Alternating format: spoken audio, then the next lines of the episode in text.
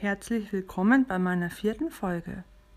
Heute geht es um Hühner und deren Eier. Neulich war ich auf einem Platz, da standen zwei Hühnermobile. Sagt euch das was?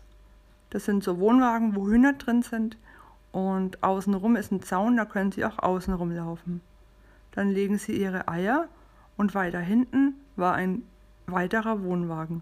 In diesem Wohnwagen waren Automaten und da konnte man zum Beispiel für 3 Euro Eier kaufen. Zehn Stück waren das.